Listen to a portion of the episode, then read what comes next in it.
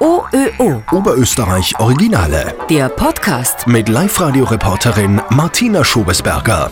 Gib diesem Mann ein Geburtsdatum und ein Wattestäbchen und er löste jedes Familienrätsel auf. Florian Böttcher aus Larsberg ist hobbymäßig Ahnenforscher. In meinem Stammbaum habe ich glaube ich um die 1300 Personen jetzt drinnen. Die Aufzeichnungen sind halt meistens nur bis ca. 1500 zurück und bis dorthin habe ich jetzt eigentlich auch einen Teil von meinen Ahnen halt erforscht.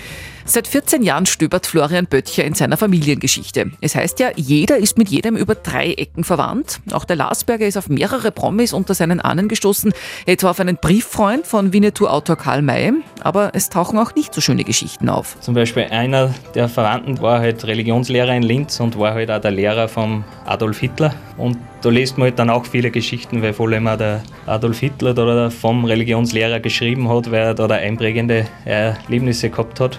Und ja, ich meine, das ist Geschichte natürlich.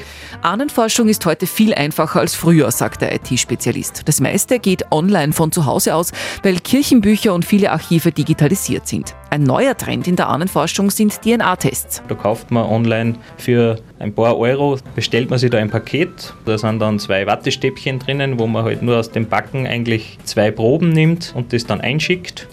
Und innerhalb von ein paar Wochen kriegt man dann schon die ersten Informationen zu den Vorfahren, beziehungsweise man kann dann schon sagen, aus welchem Teil der Welt man kommt. Oder auch seinen verlorenen Vater finden. Wer möchte, kann seine DNA in der Online-Datenbank lassen und sich Übereinstimmungen mit entfernten Verwandten irgendwo auf der anderen Seite der Erde anzeigen lassen, sogenannte Matches. Inzwischen habe ich allein mit meinem DNA-Test an die 1400 Matches, wobei halt das teilweise in Amerika ist. Aber irgendwo gibt es ein Sprichwort, glaube ich, man weiß erst, wo man hin will, wenn man weiß, wo man herkommt. Dann fährt man hin und schaut man sich das gerne an.